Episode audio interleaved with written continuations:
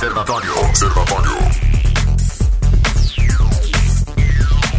Sexta-feira, 21 de agosto de 2020. Senhoras e senhores, muito boa tarde. Está começando no seu rádio mais uma edição do programa Observatório, aqui na sua 96 FM, a FM oficial de Goiás. Por aqui, Jonathan Cavalcante. Hoje, nosso colega Rogério Fernandes de Fogo. Um dia muito especial para ele. Sucesso para você, Rogério. Estamos aqui juntos até às sete da noite com muitas informações para você. Notícias de Anápolis, Goiás, do Brasil e do mundo. E você, inclusive, já pode participar conosco através do WhatsApp 62 99434 2096. A produção é do jornalista Weber Witt e nos comentários ele, Guilherme Verano. Olá, Verano, boa tarde. Desde já um bom final de semana para você, Verano. boa tarde, Jonathan. Boa tarde aos observadores. É claro, um bom final de semana. A gente tem um restinho ainda, né? E nesse restinho aí, faça companhia pra gente, venha, participe, interage. O Rogério estiver na escuta. O Rogério agora vai virar homem sério. Sim. Né? Tá virando homem sério, tá, tá, certo? Mas que, que Deus abençoe seus, seus caminhos, tá certo? E é claro que seja abençoada a participação de vocês também também. Interajam com a gente.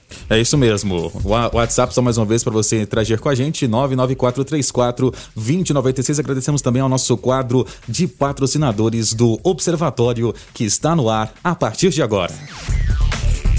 5 horas 12 minutos do seu observatório nesta sexta-feira, 21 de agosto de 2020. E a partir de agora, aqui no Observatório da sua 96 FM, chegou a hora de falar direto ao assunto.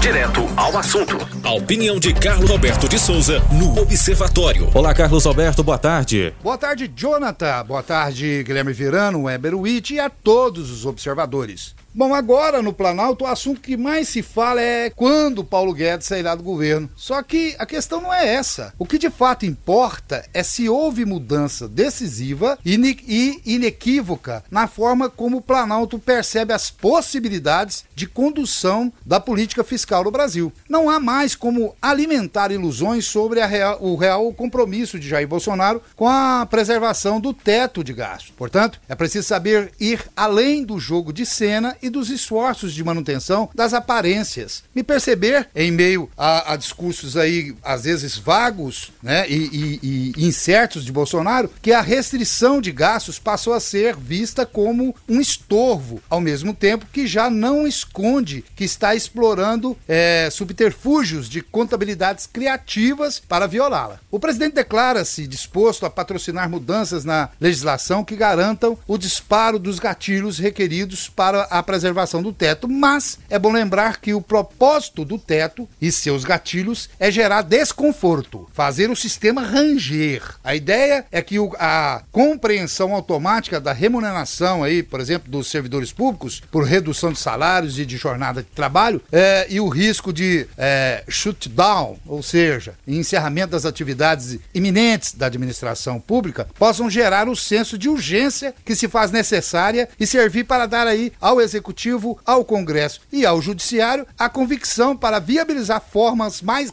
racionais e sustentáveis de contenção de gastos. Só que pode surgir aí um grande problema. É, embalado agora pelo seu bom desempenho nas pesquisas de opinião, Bolsonaro está convencido de que a pandemia não lhe causará tanto desgaste quanto ele estava temendo. E o segredo para a reeleição é, ao contrário né, da contenção, é a expansão do gasto público. Por exemplo, ele está aí na iminência de turbinar a Bolsa Família com o programa Renda Brasil. É? Para, e, e por que disso? Ele, ele, quer preservar o ganho dessa popularidade que lhe foi pro, é, propiciado aí pela concessão do auxílio emergencial que ele pretende também manter a, pelo menos até o final do ano. E ele pretende também deslanchar centenas de projetos empacotados aí no novo Pó Brasil. Ele está disposto a isso e isso vai gerar gasto público. Agora, foi sobre a sombra do teto de gastos que se pôde montar o espetáculo fenomenal de uma economia com inflação e é inédito, muito baixa, né? no Brasil isso é inédito, taxa real de juros próxima de zero e contas fiscais escancaradamente insustentáveis. O que ainda não se sabe é com que rapidez tal espetáculo será inviabilizado. Quando se disseminar aí a percepção de que a, a prometida preservação do teto não passa de uma fantasia. Fiquem todos com Deus, ademã, que eu vou em frente de leve. Observatório. Observatório. 5 horas 16 minutos. Este Carlos Alberto de Souza com o direto ao assunto e a questão gastos, restrição, investimentos no governo Jair Bolsonaro e qual a sua opinião, Guilherme Verano? Que você, como você analisa o comentário bastante cheio de conteúdos de Carlos Alberto de Souza? Eu até fui, fui anotando Você alguns... vendo aquilo, você foi anotando os top por tópicos. alguns pontos aqui que a gente pode, pode fazer, e uns concordar com o Carlos, outros discordar, evidentemente, né? É, primeiro essa questão, Paulo Guedes vai sair de fato ou não? Ele vai se conformar com essa situação de ele virou simplesmente um gestor do que o Centrão decide em termos, em termos econômicos. Tanto Inclusive, é... o Paulo Guedes disse mais cedo é. que a redução de jornadas e salários será prorrogada por dois meses. É, exatamente. Então ele virou um, um gestor e, e, e, tanto, é verdade, o presidente Jair Bolsonaro está consultando esse pessoal para organizar o que? Orçamento do ano que vem, de que forma isso vai ser feito. Aí tem vários entraves, tem reforma é, administrativa, reforma fiscal, privatizações, que o, o Salim Mata, inclusive, foi, é um dos, é, era um dos assessores mais próximos é, do Paulo Guedes, e um dos vários que já saíram, e é, no primeiro momento ele saiu, saiu quietinho. Agora ele começou a falar. Falou o quê? O que é óbvio, e eu venho falando aqui há muito tempo. Se engana quem pensa que militares são a favor de privatizações. Eles são estatizantes. É só acompanhar todo o período militar, era estatizações, especialmente no governo Ernesto Geisel. Então vai ter um Paulo Guedes querendo privatizar e vai ter os militares segurando, falando que não. E principalmente aliados a ele, o quê? Ou a eles? O Centrão. O Centrão não quer empresa privatizada, onde. E qual empresa privatizada vai, vai contratar aliado do Centrão, ou parente competente, ou, ou, amigão do peito ali que não sabe fazer nada? Não vai. Parece que a gente precisa do Estado gordo e inchado. Então prejudica economicamente o país. Aí o Paulo Guedes fica nesse, nesse rabo de foguete. Será que sai? Será que fica? Para ficar, ele vai ter que se conformar com essa situação, de simplesmente ser um gestor disso tudo, prometendo fatos, mais fatos, coisas vão acontecer. O controle de teto de gasto ele bateu duro no presidente Jair Bolsonaro, mas parece que já foi enquadrado. Vão tentar essa contabilidade criativa. Como ele mesmo disse, é uma linha muito tênue em relação ao impeachment. Mas a menina dos olhos, até turbinado pela popularidade do presidente Jair Bolsonaro, é o quê? O Renda Brasil, né? E ele vai ser lançado, já está até a data, viu, Jonathan? Próxima terça-feira, dia 25. Ele disse que outros programas, como a carteira de trabalho verde e amarela, é, também deverão ser anunciados na próxima semana. E vai ser uma, festa, uma festança, viu? É, vai, o Palácio Planalto vai, vai, fazer isso aí e vai chamar é, ministros, membros do Judiciário, TCU, parlamentares base de apoio do governo, ou seja, aquele grande acordo que eu venho falando há muito, muito, muito tempo, né, que tomaria forma, principalmente depois da, das férias, entre aspas, né, de julho, vai acontecer, onde vai se juntar esse pessoal todo aqui, né? Vai se juntar, vão juntar parlamentares da base, né, que é conhecido como Centrão, é, judiciário, executivo e todo mundo vai organizar uma, uma forma de que fique bom ali para todo mundo. Agora, será que vai ser bom para nós? Será que vamos conseguir seguir adiante dessa, dessa forma? Em algum momento o auxílio vai acabar. E quando o auxílio acabar, essa retomada de que forma vai ser? 5 horas 27 minutos, aqui na 96 FM, a FM oficial de Goiás. Este é o Observatório. Vamos juntos até às 7 da noite com muitas informações para você, participações dos ouvintes através do 62 99434 2096. O Clerisvan Parabéns é, a minha querida Jaiara, o Clerisvan, desejando boa tarde, também parabenizando a cidade Jaiara, né, Veriano? Uma cidade dentro de Anápolis, completando hoje 72 anos. Também um boa tarde aqui do Luiz Fernando do Parque Brasília. Deseja já um excepcional final de semana a todos. É, rapaz, parabéns pra Jaiara, pra grande Jaiara, né, cara? Que, que coisa boa, né? Que. Estou, é, é, é, quase que praticamente muita gente fala uma cidade independente. Colocar, vamos, vamos colocar aqui Tal qual São Paulo, vai emendando as cidades ali, emendou, mas torna a sua cidade independente ali. Tem, tem a, aquela característica. Aí tem as estimativas, 70 mil habitantes, 80 mil habitantes, mas o fato é que a Jaira, se resolvesse declarar independente de Anápolis, sozinha, ela dava conta tem tudo, né, Verano? É claro, com essa, vamos, vamos, colocar aqui 80 mil habitantes, ela é maior que a maioria das cidades do, do, dos outros 245 municípios goianos, né? Somos 246, vamos tirar Anápolis, né? É uma população muito grande, uma gente bacana, tem vários amigos lá. Um abraço pro Aires Cardoso. Aires Cardoso, Aires né? Cardoso, Aires nosso Car... colega. Aires Cardoso, né? Desde sempre lá, a mãe dele, né? Então a gente tem, tem muito, muitos conhecidos. O Rogério tá morando lá, né? Os nossos ouvintes. Então isso é muito bom a gente poder festejar um bairro que agrega, que colabora muito com a cidade de Anápolis, seja no dia a dia. É, na, na, mão de obra, nas pessoas que lá trabalham, nas empresas que tem. Né? Então, isso é muito importante. Então, parabéns para a Jaiara, para todo, todo é, como que a gente fala? Jaiarense? Pode criar até um gentílico em relação é, mas acho que é Jaiara. Jaiarense, se, é, se eu não me engano. É, então pode se criar até um gentílico, né? Para o pessoal, para, é claro, a população e que mora na, na, na Jaiara. Parabéns para vocês todos. Viu? É o Ricardo também desejando aqui um feliz aniversário para a Jaiara. São 5 horas e 29 minutos. O Brasil voltou a gerar empregos com carteira assinada em julho, quando o saldo líquido somou 131.010 vagas abertas, informou nesta sexta-feira, dia 21, o Ministério da Economia. No mês passado foram contratados 1 milhão e 43.650 trabalhadores formais e demitidos 912.640. A programação inicial do governo era de que o resultado seria publicado somente na quinta-feira da semana que vem, dia 27, mas a divulgação foi antecipada pela área econômica. A evolução positiva do emprego formal se dá após quatro meses de queda, segundo números do Cadastro Geral de Empregados e Desempregados, o CAGED. Verano, podemos afirmar que estamos gradativamente, aos poucos, voltando aos trilhos? Olha, é, é muito cedo se afirmar. É, até no comentário do Carlos e, e, depois a gente falando também, é claro, existe a expectativa, lançamento do Renda Brasil semana que vem, de que forma vai se dar essa, é, essa retomada, após também, é, é claro, auxílio emergencial, de que forma isso vai poder ser feito. Mas não deixa de ser animador, porque é muito melhor você ter Sim. algum saldo, mesmo que seja pequeno, positivo, do que. E a gente acompanha o gráfico aqui, só para exemplificar, esses dados de julho, de 131.010 eles são similares, até um pouquinho superiores ao início da retomada, no início desse ano, antes da pandemia. Em janeiro foram 115.986, então esses números são superiores em 15 mil aqui. Em fevereiro, olha só, de janeiro para fevereiro aumentou em mais de 100 mil, foi para 226. Aí iniciou a pandemia, caiu para 263 negativo. Em, em abril, abril, uma queda brusca, né? Quase um milhão, né? 927 mil. Realmente foi, foi, muita coisa, né? Aquele auge da pandemia e que, de fato, é, as pessoas ficaram em casa, desemprego foi terrível.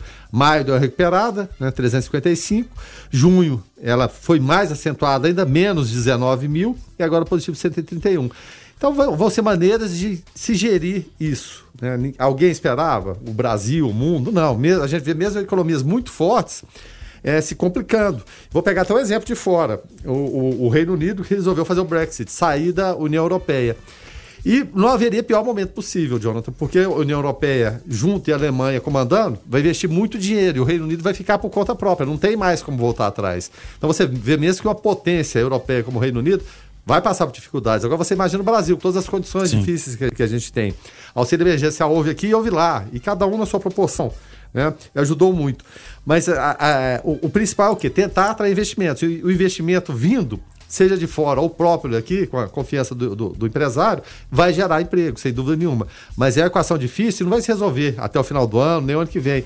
É uma equação assim para vários, vários meses para mais de ano. Mas é claro que é, não deixa de ser animadora. Vamos ver o mês de agosto como fecha, para ver se comprova de fato essa retomada. De repente pode ser um pico só, a gente espera que não, mas a tendência é de que, de fato, sim, possa melhorar. Agora o que a gente precisa que caia é o platô, a gente baixar das mil mortes por dia. É verdade. Inclusive, sobre esse assunto, o ministro da Economia, Paulo Guedes, participou do início da transmissão pela internet, em que representantes do governo comentaram os dados do CAGED. Ele classificou o resultado de julho de extraordinário e disse que ele mostra que o Brasil está retomando o crescimento. Abre aspas, isso é uma notícia extraordinária, depois de três meses de destruição líquida de emprego. E aumentamos o ritmo de criação de emprego na economia, afirmou. Segundo o ministro, os dados confirmam a hipótese do governo de que o PIB do Brasil não iria cair tanto quanto estimado por bancos e organismos internacionais, em que e que a retomada do crescimento no país será em V, mas com um retorno de crescimento mais lento,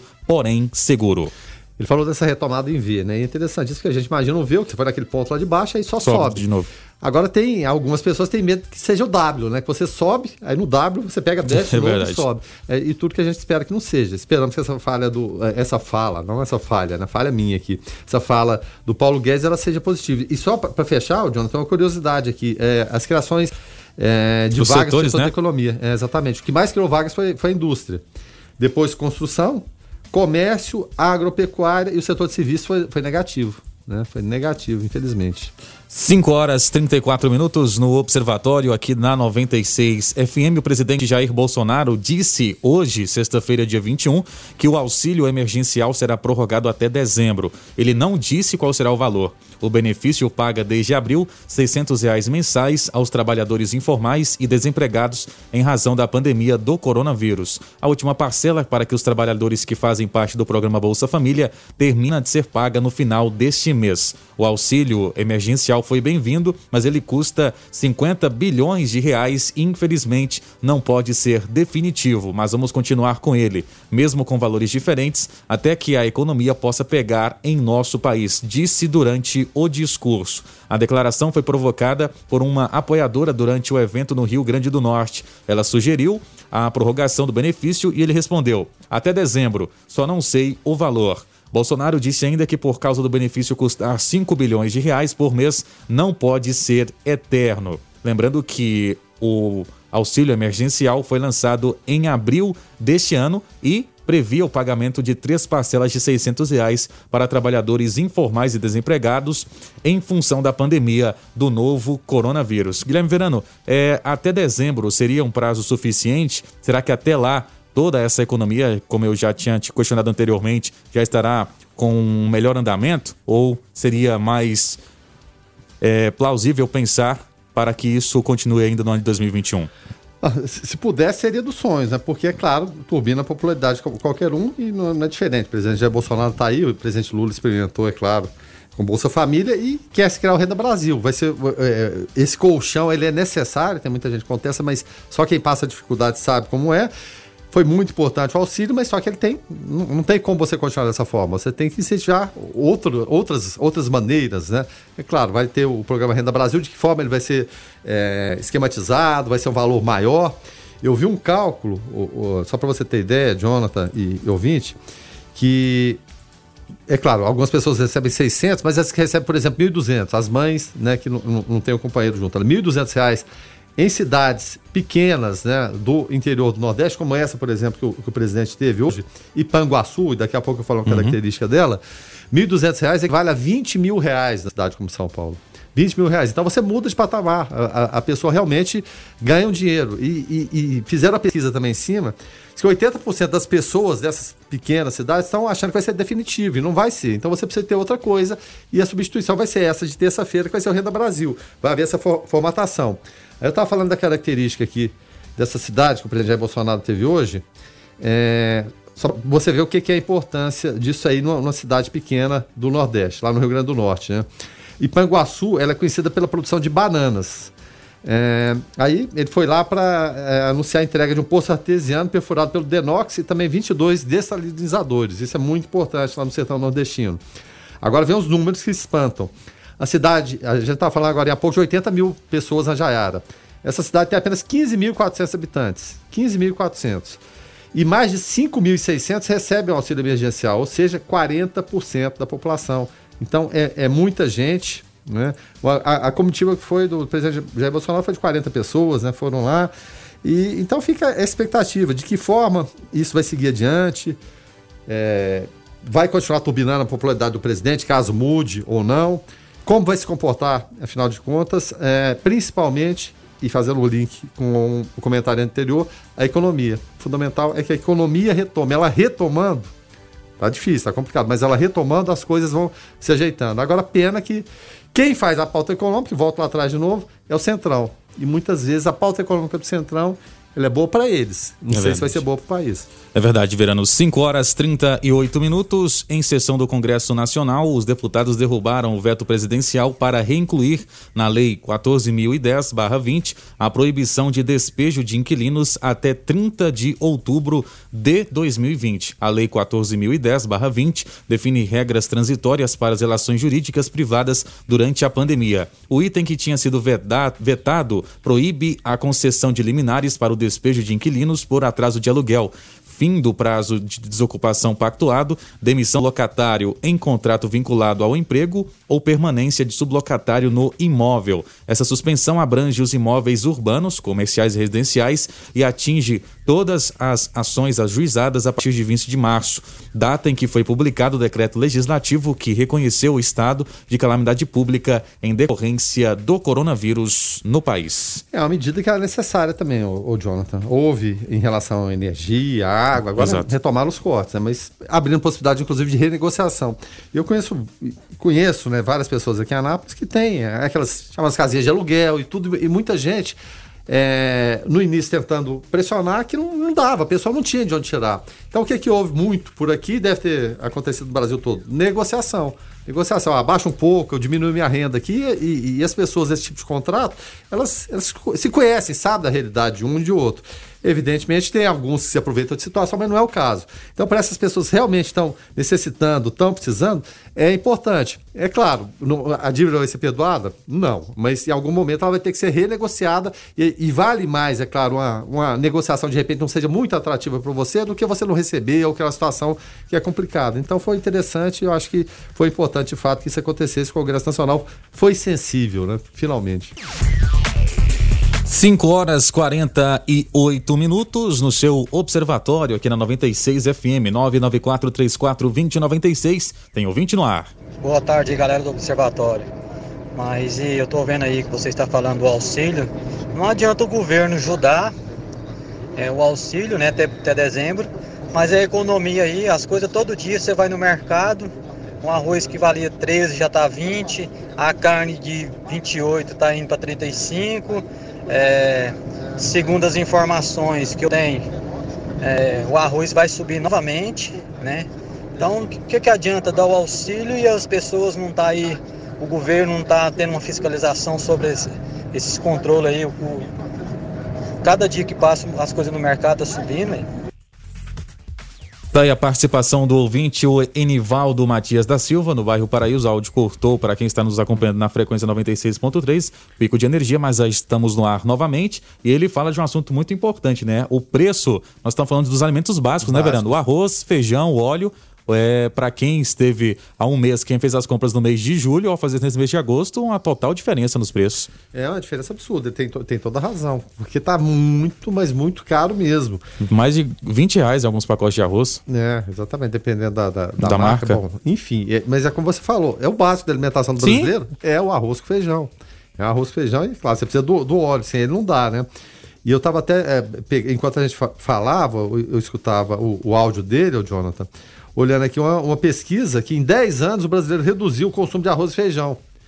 É, o, esse levantamento foi realizado em 2017 e 2018 e isso, é, é, é, claro, denota também uma piora na qualidade da alimentação no, no Brasil. Porque, é, rapaz, nada melhor que o, o, prato ali do arroz e feijão é muito bom, é. muito gostoso. É, claro, você tem um complemento é bom, mas se não tivesse, come aquilo ali e ele, e ele dá uma base. Evidentemente, é claro, você puder ter outras coisas. Mas tá caindo o consumo, eu fico imaginando agora em relação a isso.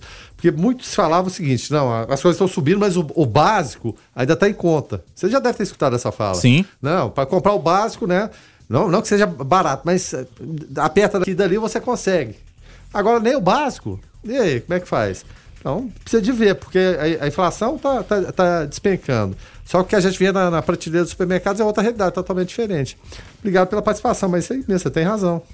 Mais uma participação agora do ouvinte, o Diego Duarte, ele falando em relação aqui ao Congresso que derrubou o veto e proíbe despejo de inquilinos durante emergência do coronavírus. Ele disse o seguinte: não pode despejar, mas IPA, IPTU e outros não abrem mão, ou seja, de alguma forma é, o cidadão fica prejudicado, né, Vano? É, a máquina de arrecadação ela, ela fica por aí. Houve um pequeno adiamento em relação ao IPVA, tenta ser uma coisa aqui, outra colar, mas essa, essa máquina de arrecadação do Brasil ela é fantástica, ela funciona de uma forma assim terrível. Se você não pagar, meu amigo, você cai na blitz, você tá. Não que você não tenha que pagar. Mas é, aí vem a questão: a gente paga o imposto alto. Vamos pegar o exemplo básico dos carros, que é o mais simples. É o imposto alto que é pago. O, o, o custo do carro no Brasil é muito, muito caro. O imposto idem, né? Se você tirar o preço do imposto, o preço do carro ele cai e cai muito, evidentemente. E quando você pagou o imposto, você quer um retorno. E no caso do carro, você ter estradas decentes, você ter uma assistência na hora que você precisar. Isso você encontra mal e mal aí nas, nas é, rodovias privatizadas. Então você paga muito caro e não tem a contrapartida. E o carro é apenas um exemplo entre vários outros serviços que a gente tem que se paga muito, muito imposto e a contrapartida não é adequada. 994-34-2096, DDD 62, você participa aqui do programa Observatório, hoje com Jonathan Cavalcante, também Guilherme Virano e na produção Weber Witt. Participação agora direto do Maranhão, aqui no Observatório. Fala, Francisco. Boa tarde, observadores. Aqui é Francisco Cardoso, direto do estado do Maranhão. É o seguinte, esse auxílio emergencial está apenas aumentando tudo. Olha só, aqui nós comprávamos cimento de 25 reais, hoje está 40 reais o saco de cimento. Tijolo de 280, está 400 e poucos reais, 420. Na cerâmica. Então esse auxílio emergencial aí tá valendo quase a pena, porque tudo tá tá subindo, tá tudo tá caro, então tá complicado assim. Não apenas o ramo de alimento, né, o serviço de alimentação, mas também o serviço da construção civil com preços exorbitantes. É o ouvinte, o Francisco Cardoso, direto de Zedoca, lá no Maranhão, Isso. participando conosco no Observatório. Ele sempre participa, ele é um cidadão zedoquense. Exato. Obrigado pela participação, é o que a gente falou, né? São, são vários setores. Agora tá a história, né? É, faz de repente sentido você ter o auxílio, de repente aquelas pessoas que não tinham aquela, condição estão tendo mais uma, uma condição aí e, e gera uma pequena inflação ali, não sei, eu não, não sou economista, não posso afirmar isso aí. Mas só que sem o auxílio seria pior ainda, né? Ele teria que ser criado de qualquer forma, não havia outra maneira. É a equação que não fecha, né? Você equilibrar saúde e economia nesse momento é muito difícil. Obrigado e um abraço aí no Maranhão. No Maranhão tá frio aí, rapaz? Porque é. aqui falaram que ia ser um frio terrível, mas por enquanto, pelo menos em Anápolis, não, viu? É, inclusive, agora vamos, vamos trazer aqui a informação. A informação é o seguinte: de que a frente fria reduzirá a temperatura em Goiás até domingo, diz o meteorólogo. É, agora, uma outra informação aqui no nosso programa de hoje, agora que são 5 horas e 53 minutos, a Polícia Federal informou nesta sexta-feira, dia 21, que formalizou a autorização para que o cidadão possa comprar até quatro armas. Cabe à PF expedir o registro de arma de fogo.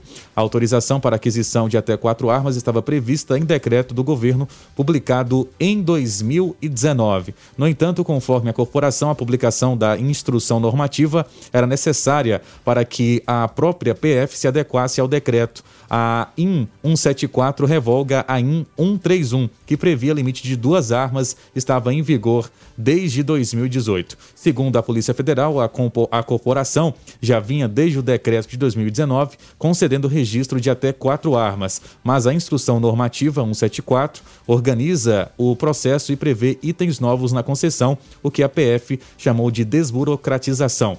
A instrução também autoriza o treinamento mensal a quem tiver arma de fogo, com a possibilidade de utilização do armamento pessoal.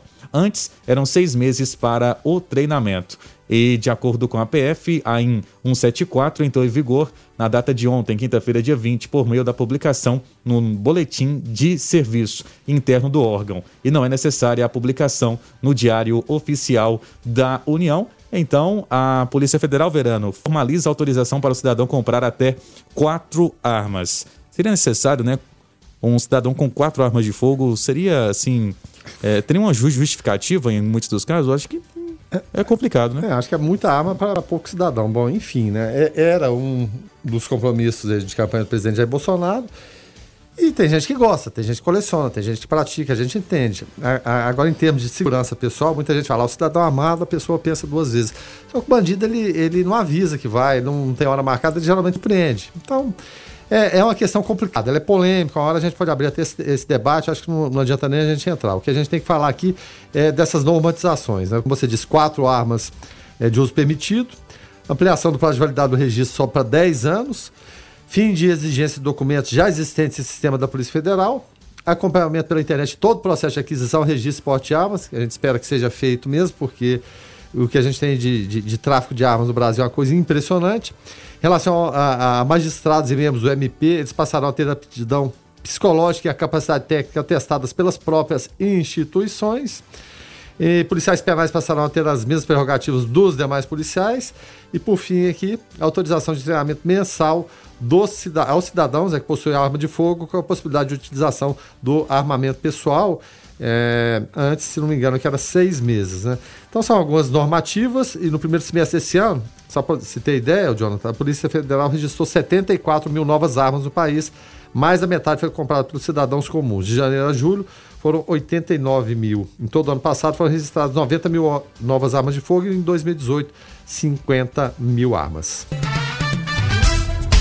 5 horas, aliás, 6 horas, 5 minutos. Começando a segunda hora do programa Observatório nesta sexta-feira, 21 de agosto de 2020. Por aqui, Jonathan Cavalcante, Guilherme Verano, Weber Witt na produção e, é claro, a participação dos ouvintes através do WhatsApp 99434 2096. E nós falávamos aqui em relação à Polícia Federal liberar por cidadão quatro armas de fogo. Temos aqui uma outra informação para você que nos acompanha no programa Observatório da 96 FM. A informação é a seguinte. Hum, o Brasil teve uma alta de 6% nos assassinatos no primeiro semestre deste ano, em comparação com o mesmo período do ano passado.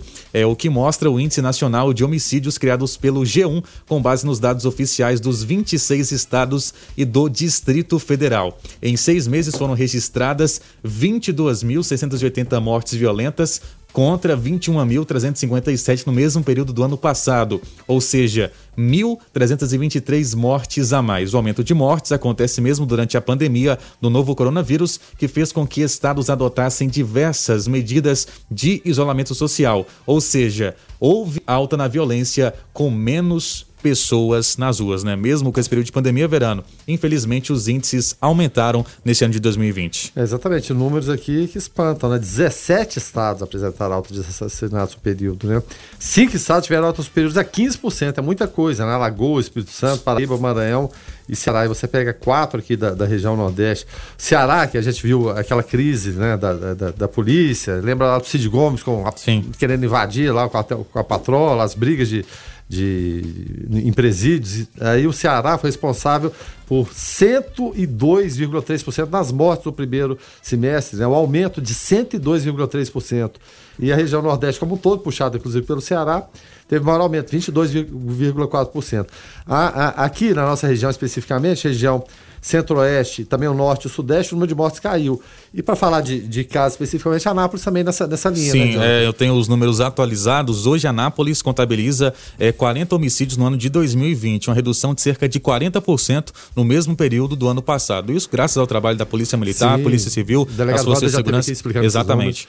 E, e, assim, não, a nossa realidade é um pouco diferente, ainda bem, né? É, Mas no, em todo o Brasil, a realidade é um é, vai a quem ainda? O ideal seria, claro, não é que a gente está falando, puxa, só 40. Não, cada, cada morte é, é, é terrível que acontece. O ideal é que não acontecesse nenhuma. Mas quando você tem os números diminuindo, realmente é, é muito importante e demonstra um trabalho específico muito bom aqui na cidade de Anápolis. 994-34-2096, tem ouvinte no ar. Boa tarde, eu me chamo Paulo. Eu estava ouvindo vocês falar aí, né, que a Polícia Federal liberou que o cidadão pode comprar até quatro armas de fogo. Eu sou totalmente contra o armamento. Acho que a pessoa deveria é, não andar armado. Quando houve aquele plebiscito por desarmamento, eu pensei que fosse ganhar de lavada. Eu votei a favor do desarmamento. Infelizmente, o público brasileiro optou por manter o armamento, né? Eu acho que não justifica, porque eles alegam o seguinte, que o bandido anda armado e o cidadão de bens não pode andar armado. Mas se tivesse uma lei que punisse com mais rigor o contraventor que está armado sem um registro, não precisaria ninguém andar armado. Esse é o meu ponto de vista. Tá aí, Paulo, muito obrigado por sua participação, ouvinte, opinando em relação aos assuntos né, que são tratados aqui no programa Observatório. Exatamente, isso é, é, é muito bom. Né? A gente sempre pede que os comentários sejam mais ou menos nessa base, até um minuto, para dar para rodar, porque muitas vezes muita coisa fica para trás, porque alguns são, são muito longos. Mas é importante a participação do Paulo. Né? É, é, claro, tem gente que discorda, mas acho que grande parte da população concorda com o que ele falou. Muito obrigado pela participação, faça isso sempre, Paulo. Um abraço. 6 horas 9 minutos, trazendo agora uma outra informação aqui nesse programa de sexta-feira. Antes da informação, cumprimentando aqui o nosso produtor, jornalista Weber Witt, agora nos estúdios, estava é, um trabalho externo, né? Uma cobertura, cobertura jornalística, agora de volta. Aqui, tudo bem, Weber, com você? Tudo bem, sim. Ouvintes, verano. Sextou, né? Sextou. Com muita informação. Já estamos por aqui. Continue participando. Muito obrigado. A vereadora de Palmeiras de Goiás, Thaís Cardoso Lopes, do PP, participou de sessão remota da Câmara Municipal da cidade na data de ontem, quinta-feira, dia 20, de uma forma bastante inusitada. Sabe de que, Guilherme Verano? Diga. Andando de bicicleta. Segundo ela, essa foi uma forma que ela encontrou para homenagear as pessoas pelo Dia Nacional do Ciclista, celebrado na última quarta-feira, dia 19. Apesar da manifestação sobre homenagem a ciclistas nas redes sociais da Câmara de Palmeiras, a página em que a sessão estava sendo transmitida, algumas pessoas desaprovaram a ação da parlamentar de fazer atividade física durante os trabalhos legislativos. A sessão teve 28 minutos, a parlamentar deixou a atividade remota da Câmara com 25 minutos. Com a sessão, como a sessão foi remota em razão da pandemia do novo coronavírus, ela afirmou que não descumpriu o compromisso laboral e, mesmo andando de bicicleta, não deixou de votar matérias pautadas no dia. É polêmica, né, rapaz? Tem gente que vai aplaudir, vai falar, puxa vida, que bacana, o menos jogo ciclista. Tem gente que fala, ah, não, ela tinha que estar trabalhando, não está dessa forma. Tudo hoje em dia, o, o Jonathan, vira o tribunal e o tribunal instantâneo, imediato. É sim ou não, não tem meio termo. Ou você apoia a ideia, ou você desaprova totalmente. Muitas vezes alguns desaprovam com alguns termos terríveis, a gente, a, a, a, as pessoas são atacadas com termos horríveis. Eu acho que você pode desaprovar, discordar, só que você não precisa de ofender a honra e a moral das pessoas. Quando você, quando o, o, o xingamento vem, quando tem muito xingamento é porque fa falta argumento. Acho que tem maneiras de você contestar. Então, ela resolveu fazer dessa maneira, ótimo.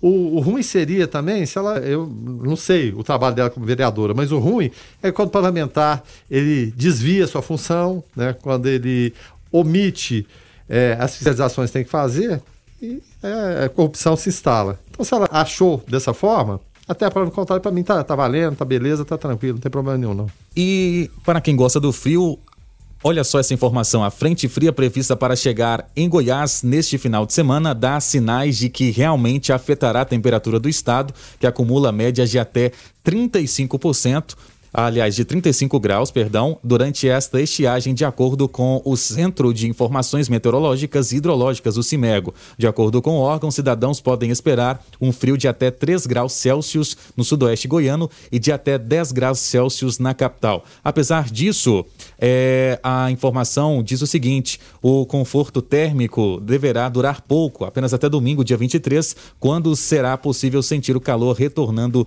gradativamente. O resfriamento já pode ser sentido pelos goianienses, inclusive na capital Goiânia. É, os termômetros na data de ontem já registraram em alguns momentos 15 graus. O frio deve se intensificar na data de hoje, já que a massa de ar polar que acessa o continente por meio da Argentina avança rápido sobre o território brasileiro, segundo o gerente da Cimego, André Amorim. Ele explica que a região sudoeste foi a primeira a ser afetada pelo arrefecimento. Uma notícia, né, para quem gosta daquele friozinho, Guilherme Verano. Final de semana teremos que ficar debaixo das cobertas e utilizar aquela blusa de frio. É, vamos ver o que acontece, Jonas, porque foi uma semana quente, rapaz, Exato. quente, terrível. Até quarta-feira, quarta, quinta-feira, muito, muito quente.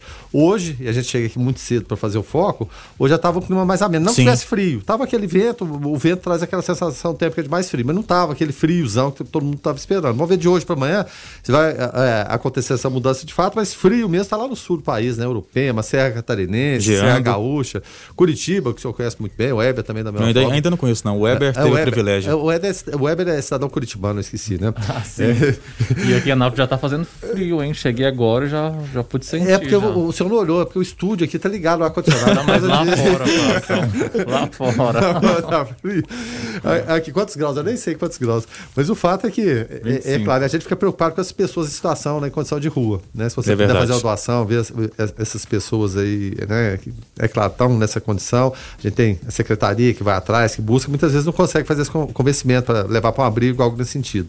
Mas é, fica a nossa preocupação, mas para quem gosta de curtir um friozinho, está na hora, né? Vamos ver se ele vem de fato mesmo, se foi só essa ameaça de hoje. 994-34-2096 tem ouvinte no ar falando sobre a Polícia Federal que formalizou a autorização para cidadão comprar até quatro armas. A participação do ouvinte Everton do Jardim Progresso. Olá, Everton. Boa tarde, amigos do programa Observatório, tudo bem? Uma verdadeira democracia, se eu tenho pré-requisitos para andar armado, e quero andar armado, eu ando armado. Se eu não quero andar armado, eu tenho direito de não andar armado. Isso é democracia, certo? O que eu não posso é impor alguma coisa para as pessoas. Você não tem o direito de se defender.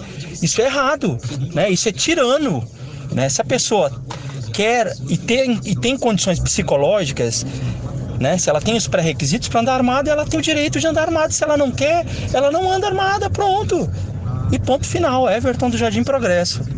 Muito obrigado, Everton, por sua participação. Ouvinte interagindo conosco sobre vários assuntos. Esse é um assunto polêmico, né, Verano? É, exatamente. Tem posições, né, é, como a do Everton, tem posições como a do Paulo, mas o, o fundamental que o Everton falou é uma democracia. O que a gente espera é que haja de fato, né, isso é, é, é importante, essa normalização ela seja seguida, porque o tráfico de armas é, é terrível, é intenso. É, o Brasil tem, tem muitas leis que é, muitas vezes elas não são seguidas da forma adequada. Mas, como ele falou, tá, tá na democracia. Se a pessoa tiver a possibilidade e dentro da legalidade, é claro, fazer isso, ela vai fazer. Obrigado pela participação, Everton. Obrigado pela participação do Paulo. São assim, opiniões conflitantes, mas importantes. O Paulo, lá do Recanto do Sol, também opina sobre esse assunto. Boa tarde, barra noite. Às vezes eu fico olhando para esse nosso Brasil Guarani e eu penso qual a real função de nós cidadãos, né? É, lá atrás foi feito plebiscito né, das armas, né, o governo virou para o povo e perguntou: vocês querem ficar armados? O povo olhou para o governo nas urnas e falou: nós queremos. E o governo falou: não, vocês não querem, vocês votaram errado. E foi lá e tirou as armas, né? Isso daí eu me questiono por que foi feito plebiscito, né? Então, aí a gente viu que o povo se arma, as mortes sobem, e aí depois disso, cortando bem grosso, a gente viu antes aí uma briga. Não, nós temos que liberar aborto, nós temos que liberar drogas, mas é o seguinte, para todo mundo, mas só vai fazer aborto quem quer, só vai usar droga quem quer. Mas pera lá, arma não pode liberar para quem quer, não. Arma tem que continuar proibido, né? E não é para quem quer, é para quem tem a capacidade de adquirir uma, né? Aquele teu priminho lá que foi preso trombadinha, ele não tem direito a uma arma legal, mesmo que ele queira. Tá aí o ouvinte Paulo do Recanto do Sol falando sobre esse assunto e também é não apenas ter arma, né, mas ter a condição né, psicológica também de poder utilizar essa arma de fogo, é, cl é claro, quando necessário.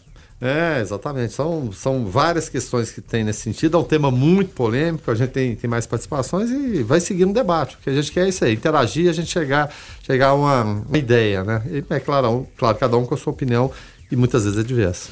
Muitas participações no 994-34-2096. Quem também está conosco opinando sobre o assunto é o Júlio César. Diz Júlio. Boa noite, Boa noite. meu povo. Boa noite a todos do 96. Sou Júlio César, motorista de aplicativo.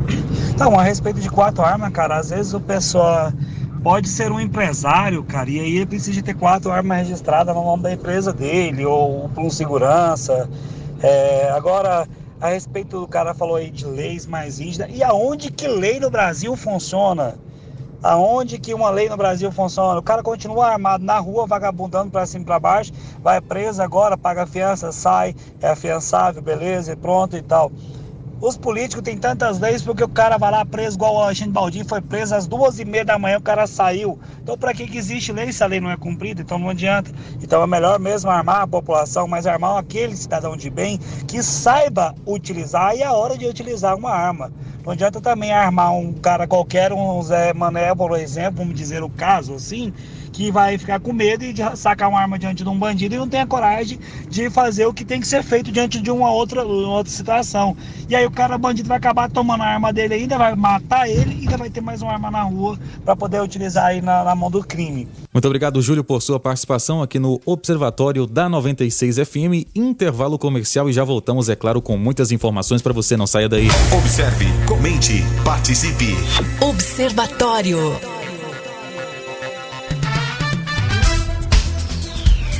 6 horas 28 minutos, agora 6 e 29 no programa Observatório na sua 96 FM, a FM oficial de Goiás. Vamos juntos até às 7 da noite, é claro, com muitas informações. E nesta sexta-feira, é, vamos falar agora com o Sobral, vocalista da banda Éboris, com uma proposta musical inspirada na cultura regional do Nordeste e nas questões sociais vivenciadas nas periferias das grandes capitais do Brasil.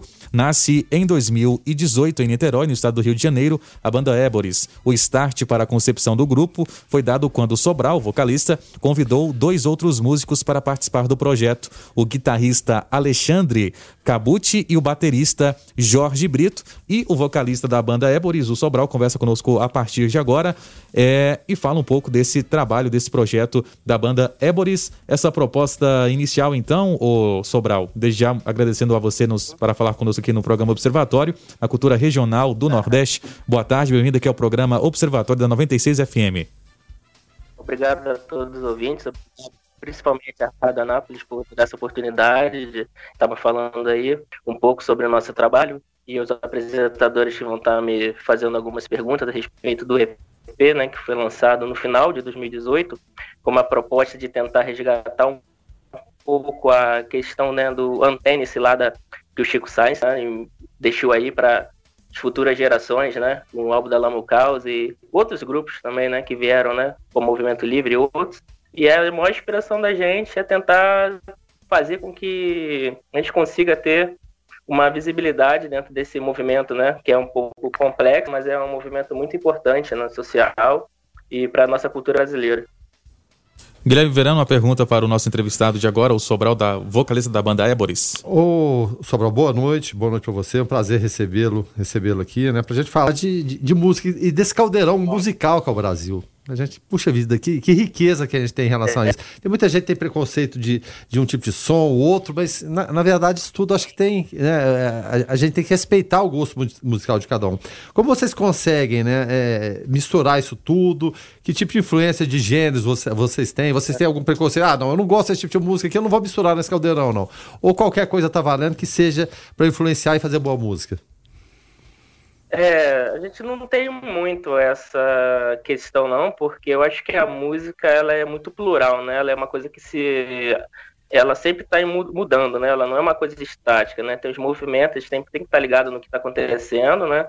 Claro, o músico tem que estar tá muito ligado nisso, no que está acontecendo. E, e, essa questão da, da você voltar ao passado no patrimônio cultural é muito importante, porque é, você tem que tentar trazer o passado, né, mais para o presente de uma maneira que as pessoas consigam estar inseridas também dentro dela, né, e se identificar com aquela com aquela proposta, né? Então é muito difícil assim você dizer ah, que não, essa questão de a gente fala não gosta de um som ou outro é muito relativo, né? Hoje em dia porque tá tudo muito misturado, né?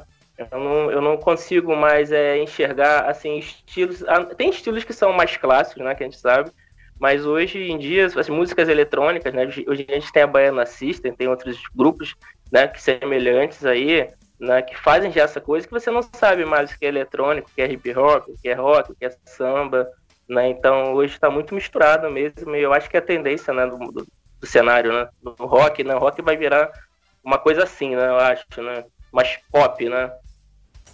E observando aqui as informações passadas por nosso produtor Weber Witt, é, as composições se aproximam da cadência e do compasso de artistas ou grupos renomados, como as bandas Chico Science, o Rapa, Planet Help, é, Mundo Livre SA, Mestre Ambrosio e até mesmo o Rei do Baião, Luiz Gonzaga. Então é um mix é, de estilos musicais que vocês buscam então trazer para essa banda? É, esse mix, né? Porque são concepções, né? Diferentes, diferentes décadas, né? E tentar trazer essa, essa mistura né, de conceitos para o que a gente tem hoje, né? Que a gente consegue ter hoje de, de, de, som. A questão é que a gente sempre tem que se lembrar, né? Assim, pelo menos o que é a banda, como você falou, é que existe realmente, né? Os nichos, né? Que a gente tem que estar tá, tá inserido, né? Mas acho que a cultura, a, acho que a, esse segmento, né? Hoje está cada vez mais virando uma cultura pop, né? A gente para para pensar, hoje a gente tem muitos grupos que misturam a rock com a eletrônica, o rock com a percussão, e estão dando muito bem certo, né? Hoje, atualmente, porque realmente, antigamente, o, o, o pop rock, né? Os estilos eram um pouco mais diferenciados um dos outros, mas a tendência que eu vejo escutando, né, até mesmo o novo MPB, a gente tem o Francisco é o Hombre, né, que é uma outra banda que mistura até salsa, né, e, e outros movimentos que estão nascendo aí, é difícil você hoje dizer o que é realmente clássico e do que não é. E essa mistura é justamente lembrar o passado, mas trazendo elementos do presente, né? E dentro do nosso contexto que vivemos atualmente, né? Bom, um, é, mais uma pergunta aqui seria a seguinte: é, você estava falando desse processo de atualizações. Chico Sainz já, já faleceu há mais de 20 anos, né? É, e... Mas permanece uma, uma música é. atual, é necessário atualização. De que forma isso pode ser feito de revisitar uma, uma obra tão importante e, que, felizmente, né, assim, foi, foi abreviada, né? É, é, triste, né? Infelizmente. Mas de que forma pode ser repaginada? Ela está tá tão atual e a gente vê, vê questões, pegar o exemplo de Legião Urbana, que país é esse? É uma música de mais de 30 anos e permanece atual da mesma forma. Algumas precisam de atualizações, outras nem tanto. Como que funciona isso? É, então, eu acho que nem, nem, nem todas. É, a questão de você revisitar a música, você também, o músico, ele pode, né, compreender o momento da, atual daquela. qual foi o contexto daquela música naquela década e, e tentar também trazer elementos, né, da, dentro daquela questão daquela década para o presente, né, para o atual, trazendo elementos mesmo, talvez percussivos ou, ou que está antenado hoje na sociedade eletrônica, claro que sem perder a essência da música. E como você disse, eu acho que o álbum da Lama Caos, principalmente do Chico Sainz, que é muito atual, né? Tem muito isso da, dessa atualidade, que o álbum de, do Chico Sainz já era um álbum futurista, né? Para, analisar o álbum da Lama Caos, já sempre é um álbum já sempre foi à frente, né? Ele sempre pensou à frente. Então, eu acho assim que é, o álbum do Chico Sainz praticamente é um clássico, né? Assim, é um é um álbum de start para qualquer músico que queira trabalhar nesse ramo ligado a, a, patrimônio, porque ele mostra muito o, o, que tem ali, de, que o nosso Brasil tem, e o, o que nós podemos linkar. E é muito difícil né, você conseguir, na minha, na minha concepção, separar, né, dizer assim, ah, que, que é uma música, a gente consegue mudá-la, a estrutura, sem mudar o contexto é muito complexo. Eu acho que o músico tem que estar antenado justamente com a acessibilidade e como artista naquela época criou aquela canção sem perder a sua essência, sem deixar ela com as características, deixar com as características próximas do que ela tinha, mas sem é, atropelar o processo de criação, né? São 6 horas e 36 minutos no Observatório da 96 FM. Estamos conversando com o Sobral, ele é vocalista da banda Éboris. E Sobral, queria que você falasse aqui aos nossos ouvintes, às pessoas que nos acompanham na 96 FM, dos canais, para que as pessoas possam conhecer um pouco mais do trabalho da banda Éboris. É, os canais que nós temos hoje é o Spotify, né? Que tá, é, é Éboris sem um acento, né? E tem o Éboris Underline oficial no Instagram onde vocês vão ter informações a respeito da banda e nós estamos para criar um site onde as pessoas vão ter tudo a respeito da, da, da, sobre a banda, desde a criação, concepção de letra, concepção de harmonia, concepção do que a gente tem a respeito da vida, da sociedade, todas essas coisas, para que elas também sintam-se mais próximas da banda. E brevemente será criado isso aí também. Bacana. É, queria falar o que você falasse agora e já anunciasse também de, é, na, na sequência a canção Que Bicho é Você. É, que Bicho é Você foi uma música inspirada né, na, na, num livro, né, numa parte né, do, do, do, Revolução dos Bichos, onde a gente sempre tem a questão da relação, né, que a gente sempre, quando a gente é é uma coisa que a gente tem, né, entre nós, quando a gente está sempre em relação hierárquica, né, quando você está sempre o subalterno, ele quer mudar aquela coisa, mas quando ele vira a classe dominante, ela, ela não muda nada, né, então é aquela coisa do dominado, querer mudar, e depois quando ele vira o dominante, ele fica naquele ciclo, e cada um fica numa tribo, e ninguém se conecta, então, a Revolução dos Bichos é uma, é uma música bem interessante, por conta disso que a gente está num momento atual muito polarizado, e ela reflete muito isso, dessa questão de cada um na sua tribo, quem é você no meio dessa, dentro dessa, desses questionamentos, e para onde a gente vai com, que, com toda essa história, qual rumo que nós vamos tomar, né? Porque hoje está muito sensível, discutir tudo está muito sensível. Então, por muitas questões que ocorrem. Então, que bicho é você é justamente isso que a gente, a gente não consegue dialogar entre a gente de um modo sem, sem as truculências que ocorrem atualmente. A gente não consegue chegar ao consenso. Então é, é muito dentro disso que eu acabei escrevendo Que Bicho é Você. Sobral, muito obrigado por falar conosco aqui na 96 FM. Um grande abraço a você, também ao guitarrista Alexandre Cabucci e o baterista Jorge Brito, a todos os fãs, toda a equipe da banda Ébora. Sucesso. Muito obrigado e até a próxima. Obrigado a vocês. Agora no seu rádio, o som da banda Éboris, que bicho é você. A maior bagagem que eu carrego está na minha alma viajante. Então eu nasci para ser livre, a minha liberdade está na, nas minhas asas, sem destino.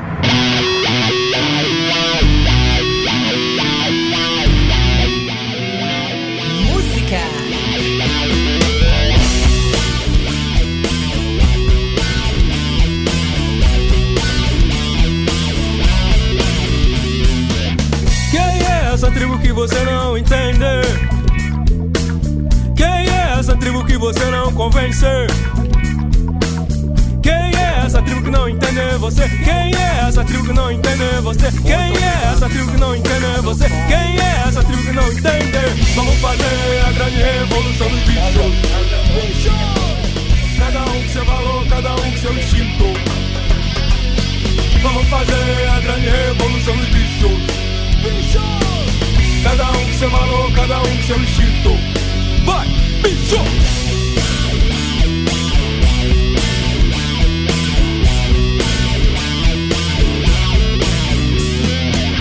Quem é essa tribo que você não escuta? Quem é essa tribo que não vê o que você quer dizer? Quem é essa tribo que você não entende?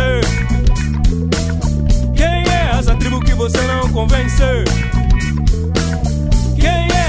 Que não entende você? Quem é essa tribo que não entende você? Quem é essa tribo que não entende você? Quem é essa tribo que não entende? Vamos fazer a grande revolução dos bichos. Bichos! Cada um com seu valor, cada um com seu instinto. Vamos fazer a grande revolução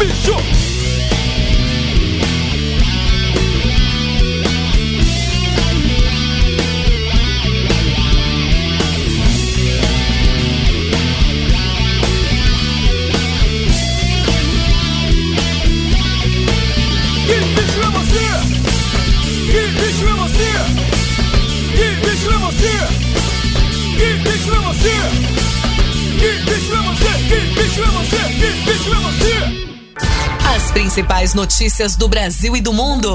Observatório. Observatório. Reta final do programa Observatório, agora são 6 horas e 52 minutos. Temos participações aí dos ouvintes, Guilherme Verano, 994342096. É, exatamente, aqui o Luiz Fernando, né? Ó, boa tarde, desde já, já é boa noite, né? Ele mandou boa mensagem, era 5 e 10, né? Claro, desejando excepcional final de semana, perguntando de onde que é a banda, a gente falou aqui do Rio de Janeiro. Aí ele disse o seguinte: olha só, entrei no, no túnel do tempo e voltei uns aninhos. Lembrei do Chico Sainz nos primeiros acordes. Que coisa boa, viu, Luiz Fernando? Muito bacana, né? O trabalho importante dessa banda, né? São três jovens, mas com um trabalho muito importante, banda Éboris. Inclusive, é, as redes sociais, para você que quer saber mais informações, mais detalhes, é, redes sociais, facebook é, barra Éborisbanda e no Instagram, Éboris Underline Oficial. Você pode acompanhar então o trabalho dessa galera que participou conosco aqui no programa Observatório, direto do Rio de Janeiro. O vocalista da banda, o Sobral, e também é, agradecendo ao projeto né, desses jovens, o guitarrista Alexandre Cabucci e o baterista Jorge Brito. 994342096, tem ouvinte no ar. Boa noite. Boa noite. Observadores, ótima noite a todos os ouvintes aí. Fugir um pouquinho desse assunto aí, cara. Aqui no residencial Alfredo Abraão, cara, nós já estamos. Já tem uma semana que a Saneago não, não libera água para esse bairro aqui. Saneago, o que está acontecendo com, com a dona senhora? Está esperando a chuva? para cair bastante chuva, para a gente colher a água aqui da bica, da calha, para poder encher o tambor, para a gente ter água pelo menos para poder, poder tomar banho. E com o meu apelo aí às autoridades que tomam uma providência assim, em relação sobre essa Saneago.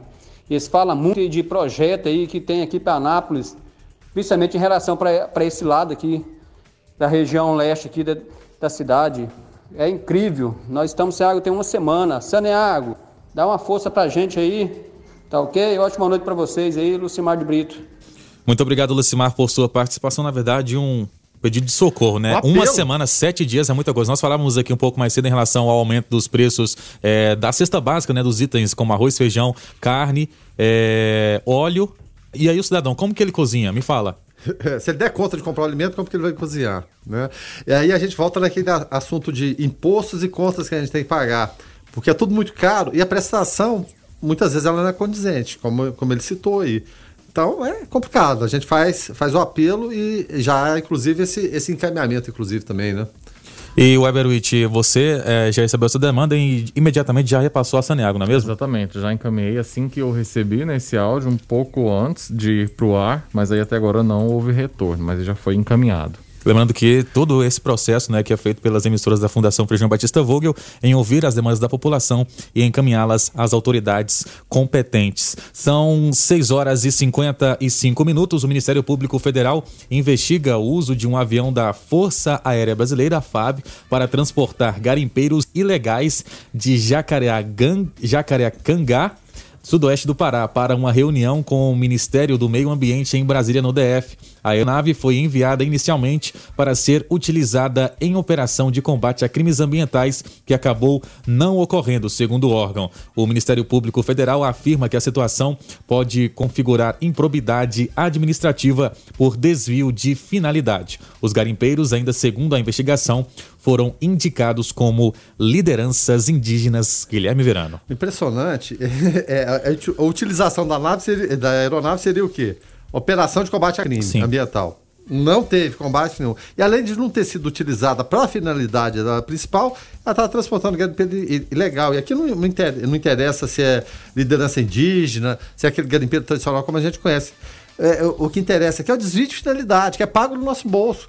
Ah, como que o Ministério Público vai, vai é, conversar com garimpeiros ilegais e fazer esse transporte? Mas você vai esperar o que do ministro como, como Salles? Não tem, não tem outra, não, tem outra forma. E houve até pouco tempo atrás, é uma, se não me engano, a normatização do uso dessas é, aeronaves são pagas com o nosso dinheiro. E eu vou lembrar aqui, o Renan Calheiros, quando presidente do Senado ainda, usou jatinho da FAB para colocar sua peruca, né? Peruca é a maneira de falar, né? Aquele, aqueles implantes que eles fazem, capilares, né? Que aliás ficou ter, terrível, né, Renan? Melhor ficar careca, né? Do que colocar aquilo, aquilo daquela forma. Enfim. Então é usado dessa forma. Alguma autoridade acha que tem que ir para ali, para cá, pega, simplesmente vai. A gente teve o, o exemplo também de um avião que veio. É, lá da Ásia para cá, somente para pegar, pegar ministro, levar, para levar, transportar pessoas. Enfim, é um abuso, né? É um abuso com dinheiro público. 6 horas e 57 minutos, como diz Rogério Fernandes, não há tempo para mais nada. Rogério Fernandes que volta na segunda-feira no programa Foco 96 e também na segunda, é, na edição do programa Observatório. Guilherme Verano, muito obrigado, um bom final de semana para você e até a próxima. Muito obrigado, a gente agradece principalmente aos ouvintes, rapaz. Foram, foram tantas Inúmeras participações. participações. É, não teve como rodar algumas, ó, José Mariano, é, quem mais? A Shirley né, o Josivan, Everton, Johnny, o Marcos, o fólogo aqui não teve como, Ciro Filho, Júlio César, Francisco, enfim, tanta gente participou, a gente fica muito agradecido por isso. Nós precisamos ser sempre um canal de interlocução, de trocar ideias, não, não precisamos concordar com todas elas, mas é fundamental a gente ter um canal de comunicação para discuti-las. Muito obrigado mais uma vez. Tá certo, Guilherme Verano, agradecendo também a produção do jornalista competente Weber Witt. Weber Witt, um bom final de semana para você e até segunda-feira. Muito obrigado, Jonathan Cavalcante, até para você, para o Verano e, claro, para todos os nossos queridos ouvintes. Abraço. 6 horas e 58 minutos e encerramos o nosso programa de hoje com um trecho da canção Saudai a Terra, canção da banda Éboris, onde eles falaram um pouco desse trabalho muito importante no Observatório de hoje. Um bom final de semana a você. Na sequência vem a Gabi Moraes com o Conectado. Paz e bem a todos. Música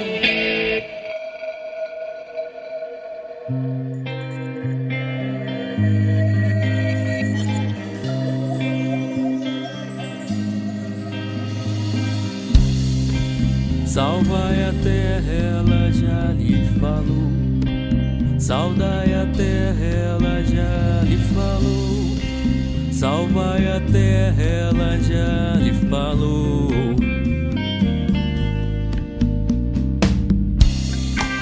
Salvai a terra, ela já lhe falou. Saudai a terra, ela já lhe. Salvai a terra, ela já lhe falou.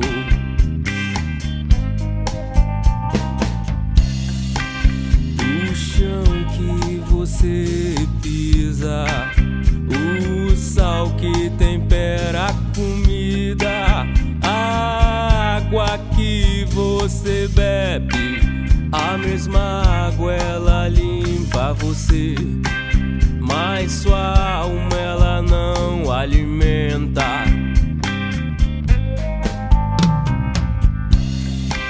Somos todos iguais e tão diferentes, cada um com a sua própria visão, vivendo no mesmo planeta, respirando esse mesmo ar, separado continentes.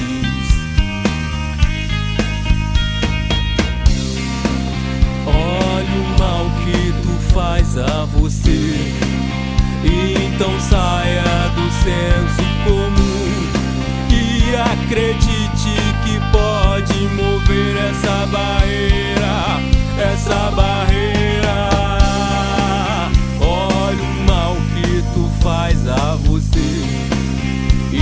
Então saia do senso comum e acredite que pode mover essa barreira. Quem coloca